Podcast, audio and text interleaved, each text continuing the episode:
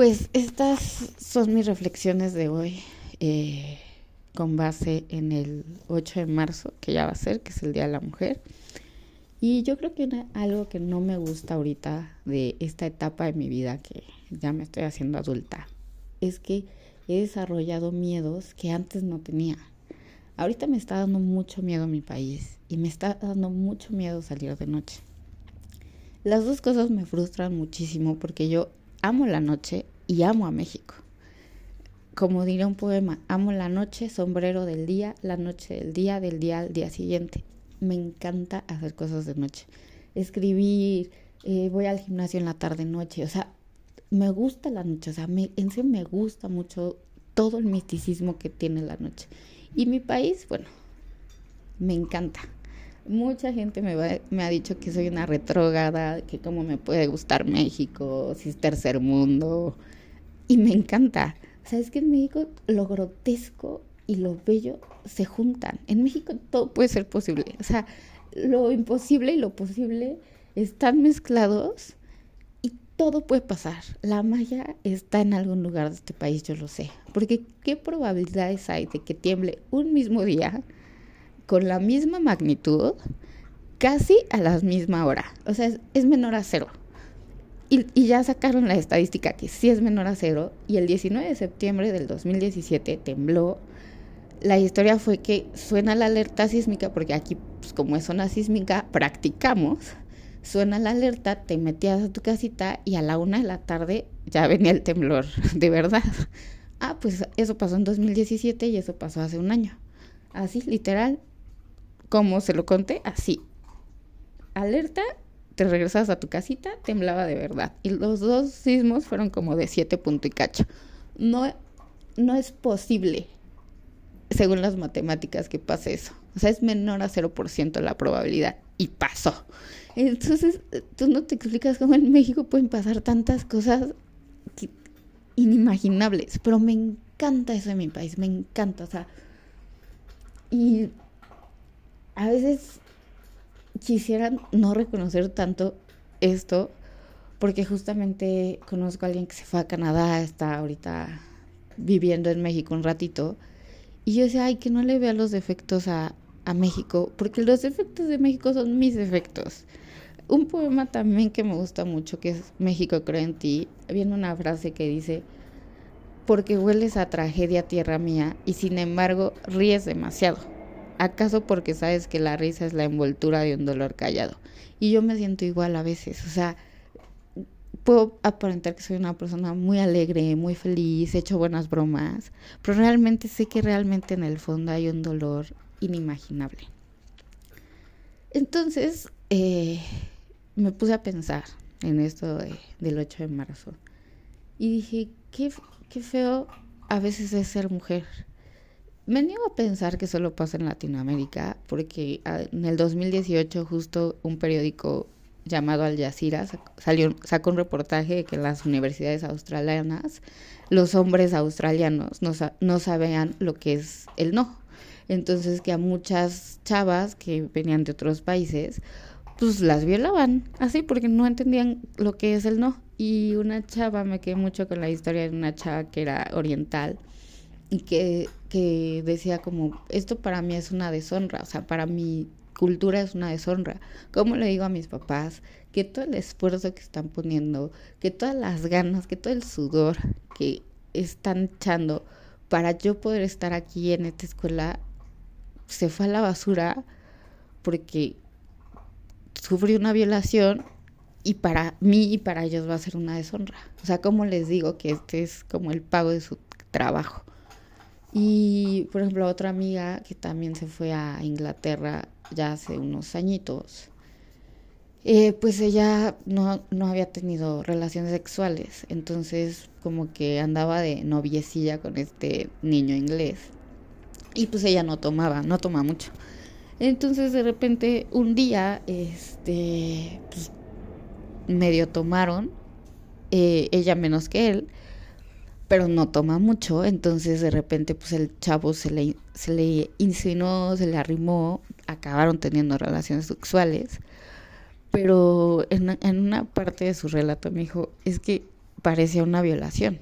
O sea, hubiera yo lo hubiera calificado como una violación, pero te lo decía como si nada, como si en serio no hubiera sido nada grave. Y después, en algún momento, eh, hasta un profesor de psicología decía, pero ¿por qué las mujeres se sienten tan culpables cuando son violadas? Porque pues no, tú no tienes la culpa. Y él lo decía como, esto va a sonar muy naco, pero el cuerpo siente.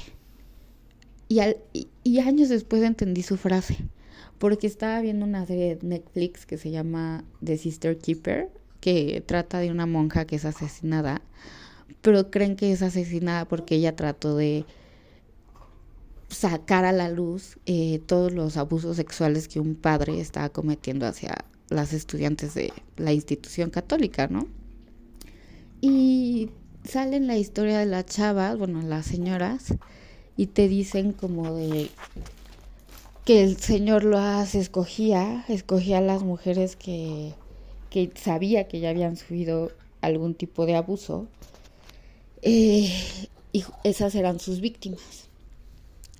Entonces, eh, en una parte, pues, a las, las señoras dicen que les da mucha vergüenza contarles a alguien más, y una de ellas dice, eh, relata como una de las tantas historias de abuso, hijo, con él tuve mi primer orgasmo. Que suena impactante, ¿no? Porque al final están, están abusando sexualmente de ella y sintió un orgasmo.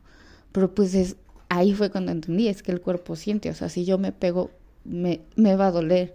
O sea, pero no por eso quiere decir que disfrute pegarme, o sea, es algo instintivo que va a salir porque es algo del instinto más bajo del mundo. Pero eso no quiere decir que te esté gustando. Y ya después reflexioné mis historias de acoso en México. Y desde la más leve de... O sea, yo no uso vestido. en la Ciudad de México no uso vestido. Menos si voy a andar en transporte público, no me gusta. O sea, no me gusta que se te queden viendo, no, o sea, no me gusta sentirme como un objeto, no me gusta que te echen piropos con albur, o sea, me acuerdo dos veces y las dos me dio muchísimo coraje, pero esta me dio más coraje. Este, yo iba saliendo de una entrevista, me sentía súper bien, me había ido súper guay mi entrevista, me había arreglado súper bien. Así iba feliz, ¿no? Y ya me iba a ir hacia mi universidad caminando porque estaba enfrente, la entrevista fue enfrente de donde yo estudiaba. Iba ya regresando y de repente se me acerca un señor y me susurra en el oído una, pues sí, una insinuación sexual. Y esto se vino abajo. Me dejé de sentir bonita. Este, la entrevista tan chingona se cayó. O sea, ya me quitó todo. O sea, me quitó el encanto, me quitó la magia, todo. Eh, otra vez, la verdad es que pues antes no medía tanto los riesgos. Eh, fui a visitar a una amiga a Xochimilco, ella vivía en Cuernavaca y yo la fui a ver a Xochimilco porque había venido a México. Este, y a un pinche lugar donde ni siquiera tenía señal. Entonces fui a ver a mi amiguita y mi mamá está chinga, hijo de, ¿a qué te regresas? ¿A qué te regresas? Pues está tan jodiendo que ni siquiera me esperé a que los amigos, los papás de mi amiga me dieran right. O sea, dije, ya, ya me tengo que ir. Pues atravesé un, un bosque casi casi. Yo no tenía señal, ya tenía muy poquita batería. Está todo oscuro, oscuro, oscuro. Ni siquiera había una luz. luz. Y dije, no mames, ya, ya valí madres, ya valí madres, no voy a llegar a mi casa, todavía me perdí, tenía que andar preguntándole a la gente, o sea, yo dije, ya, ya valí madres. De repente, pues ya llegué a la civilización, eh, me bajé de un camión, me bajé, tomé el metrobús y pues yo estaba súper agitada porque había pasado por algo que para mí era impactante, de que en serio dije, algo malo va a pasar aquí ya. Cari Perdón, escucharon la, el ladrido de mi perrita. Eh, entonces, pues iba muy agitada, me subí al metrobús y de repente iba, pues yo vi que iba un güey y yo iba, me agarré del tubo y él, o sea, iba como que, pues sí, o sea, muy en, en estado de shock. Y de repente una señora se me voltea y me dice, güey, te están agarrando el trasero. Y así que, o sea, yo iba muy en mi mundo, ni siquiera lo había sentido. Y fue algo que también dices, no mames. Y ya mi, o sea, la tercera, que es como que la más fuerte. Una vez igual, en la prepa, pues típica fiestecita que te vas saliendo de la escuela, típicos jueguitos de la botella y todo, pues yo la verdad es que no, no me gusta el alcohol, no tomo, no sé por qué no me gusta el alcohol, nunca le, le agarré el gusto. Este, a otros estupefacientes a lo mejor sí, pero el alcohol en serio no me gusta. Pero entonces fuimos a casa de, de estos chavos, íbamos una amiga, eh, yo y creo que eran tres chavos.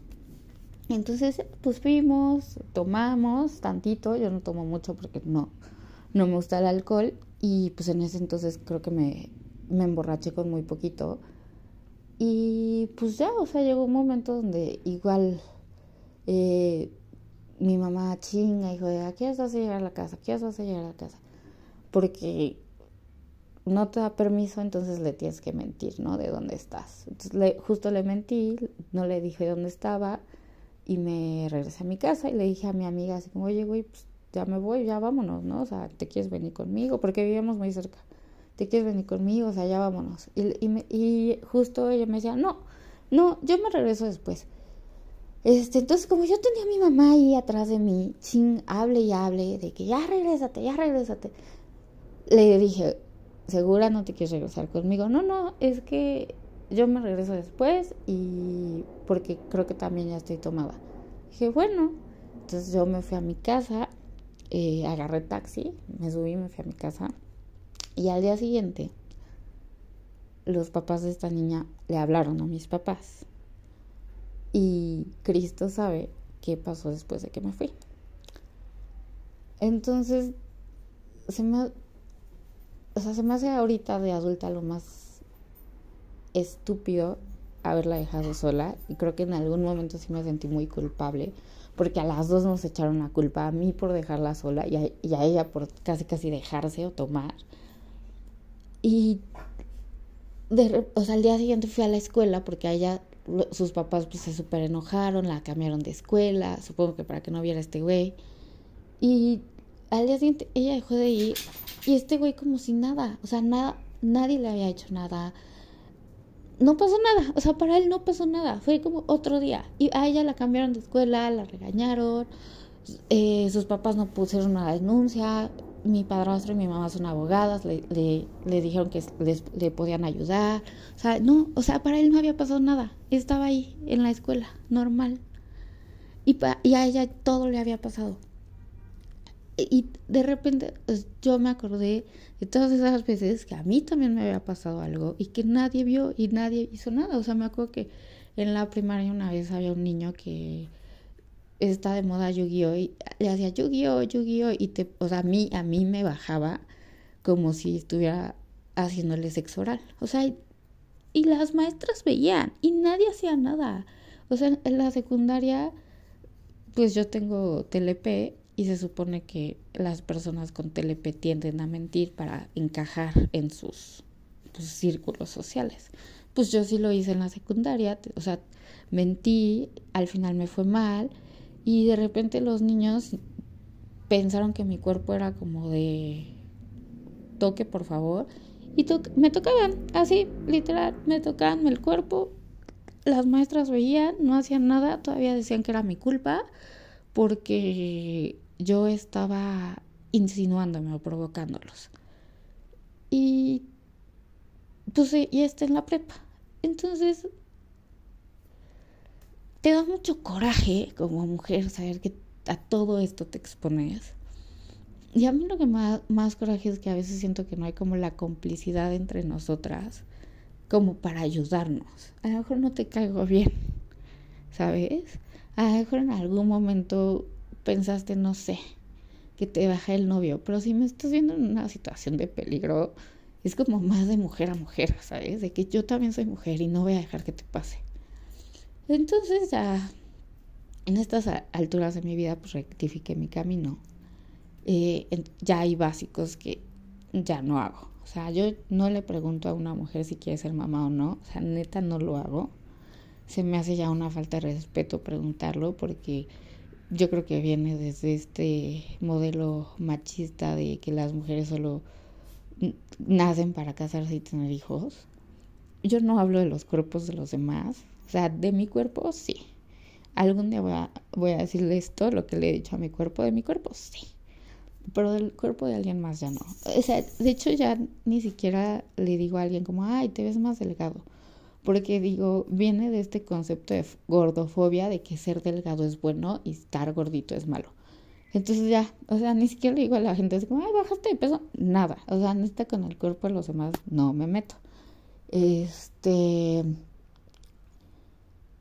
Y otra cosa es que, o sea, yo sí creo, o sea, yo sí te creo todo lo que digas yo te voy a creer. Justamente un día saliendo de un antro, una chava ya estaba tomada, sus amigos la habían dejado, se sintió acosada chistosamente por otra mujer.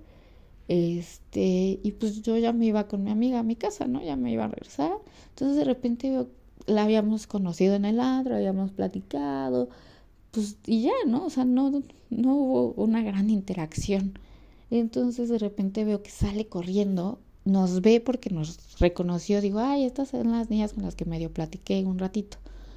Este, corrió hacia nosotras y, nos dijo, por favor, ¿me puedo ir con ustedes? Es que me siento acosada, ya estoy tomada, mis amigos ya se fueron y me dejaron aquí. Y le dije, uy, claro, vente, o sea, vente. Pues ya nos subimos las tres al Uber, eh, llegamos a mi casa, se quedó a dormir en mi casa y, y me sentí muy orgullosa de mí en ese momento porque dije, no la dejé sola. Y si me vuelve a pasar, y si me vuelvo a ir de antro y una niña me vuelve a decir, me puedo ir contigo porque estoy muy tomada y, y, no, y no sé, le diría, sí, vente, güey. O sea, yo vivo en un huevo de departamento, pero en México decimos que lo que no es puerta es cama. O sea, sí, entonces el suelo es cama, todo puede ser cama. Y le diría, sí, vente, o sea, vente conmigo y vete a mi casa y te vas de mi casa cuando sea de día, cuando estés bien, ya desayunadita, a donde tú tengas que ir. Porque yo ya lloro con las historias de las chavas desaparecidas. O sea, lloro porque dices, eso no se lo merece nadie. Y también como con... Y con las desaparecidas y con las que aparecen, porque aparecen traumadas o en una bolsa de basura o una chava que hizo una denuncia de que se metieron a su casa, la violaron, fue al MP, denunció y él mismo, creo que era, un taxista, el, pues el mismo taxista volvió a ir a su casa, la volvió a agredir sexualmente y le escribió puta en el pecho. Y dice, eso no tendría que pasar ni en México ni en ningún lugar del mundo. Pero pasa. Y lo peor es que a nosotras son a las que nos hacen sentir culpables. Es que tú lo provocaste, es que tú lo buscaste, es que el hombre llega hasta donde la mujer quiere. Y entonces, güey, creo que sentido común que eso no es cierto y que no es tu culpa. Y yo, y yo sí creo en los hombres que son caballeros, o sea, sí creo que en los caballeros, pero no, o sea, no creo en los machos y se me hacen seres detestables. Y siento que solo un macho no, no sabe lo que es que le digas que no o que te la juegue con que es que yo llegué porque tú me lo permitiste. O sea, porque es una mamada. Pero así te enseñan desde chiquita. Entonces creces con esa culpa de que es que si pasa algo fue porque yo me lo busqué. Cuando no te lo buscaste. O sea, nadie se busca esas cosas. O sea, una vez me es como cuando dicen yo veo miles de hombres y yo se los he visto ponerse hasta la al culo de alcohólicos y a ninguno le da miedo que lo violen a ninguno o a casi ninguno.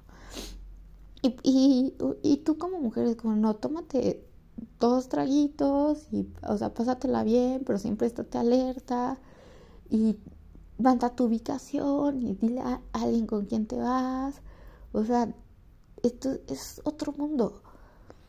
Pero bueno, por lo tanto es, el resumen es, Yo sí te creo. Y un tip psicológico que te voy a dar es el siguiente. Alguna vez hice un curso de psicología social y pasaron un ejemplo de una chava que fue asaltada enfrente de su edificio. Este, y en el o sea, e, ella está en su puerta, ya iba a abrir y un chavo vino, la asaltó y empezó a gritar y a pedir ayuda. Entonces el chavo se asustó y se fue. El edificio de enfrente, todos, casi todos los vecinos estaban pues como yo creo que el chavo vio que no pasaba nada, esto pasó en Nueva York, ¿eh? ni siquiera es México, esto ya es Estados Unidos. Eh, pues el chavo regresó, abusó de ella, eh, no me acuerdo la verdad si la mató o no, pero sé que abusó de ella. Este, los vecinos de enfrente, todos los que estaban escucharon y nadie hizo nada, nadie hizo nada. Y, le, y la policía le decía, pero escuchó usted que está pasando algo, ¿por qué no habló a la policía? No es que pensé que alguien más lo iba a hacer. Eh, la reflexión es, si ves que está pasando algo, si no eres tú, no, es, no lo va a hacer nadie. Y si no es ahora, no lo van a hacer nunca. Entonces, eh, pues el, el, psicólogo decía que pues al final los, los hombres o los seres humanos somos ovejas. Entonces, que por no ir en contra de la manada, pues nos adaptamos a ella. Y eh, su tip era este si a ti te va, si te está pasando algo, si te va a pasar algo, si estás en una situación de peligro, ve a alguien a los ojos, agarra a una persona y vela a los ojos y dile, ayúdame, porque le estás comprometiendo a que te tiene que ayudar. Esto se me hizo muy buen consejo y creo que si alguien lo necesita, pues ahí está. Y en este día la mujer eh, es porque no te feliciten por ser mujer, porque también me caga que haga eso. Digo, felicidades por ser mujer, y tú así, güey, no, no, es, no es un día para que me felicites por ser mujer, porque en primera, ¿qué es ser mujer, no? O sea, una mujer trans es una mujer, pero pues, ¿qué es ser mujer? O sea, tener vagina es ser mujer, o, no, se me da hasta muy estúpido, ¿no? O sea, como pues, ¿qué es ser mujer, no? Una vez estuve con un psicólogo que me decía, pero es que tú tienes que saber, tú tienes que saber la mujer que eres o qué tipo de mujer eres. Y yo así, pues, ¿qué es ser mujer, güey? O sea, creo que cada mujer es diferente y expresa su feminidad en formas en diferentes. O sea, entonces unos genitales no te hacen mujer. O sea, si no te sientes así, ¿no? Eh, y es porque en serio los te felicite. y que Día de la Mujer eh, se reflexione sobre todo lo lejos que se ha llegado de, de derechos, que falta muchísimo por recorrer. Pero sobre todo eso, que ya empiece a existir esta hermandad entre mujeres, de no criticarnos, no hablar mal de nosotras, no insultarnos, no no, no echarnos la culpa de que tú me bajaste al marido, porque creo que si un esposo se fue con otra mujer, también es responsabilidad del esposo y no de la otra chava. Y, y como que a veces siento que eso no lo vemos, ni insultarnos. Y sobre todo eso, que haya esa complicidad entre mujeres de pedirnos ayudas y ayudarnos, o sea, no dejarnos ahí solas. Porque justamente otra, volvemos a lo mismo, si no soy yo quién, si no es ahora cuándo.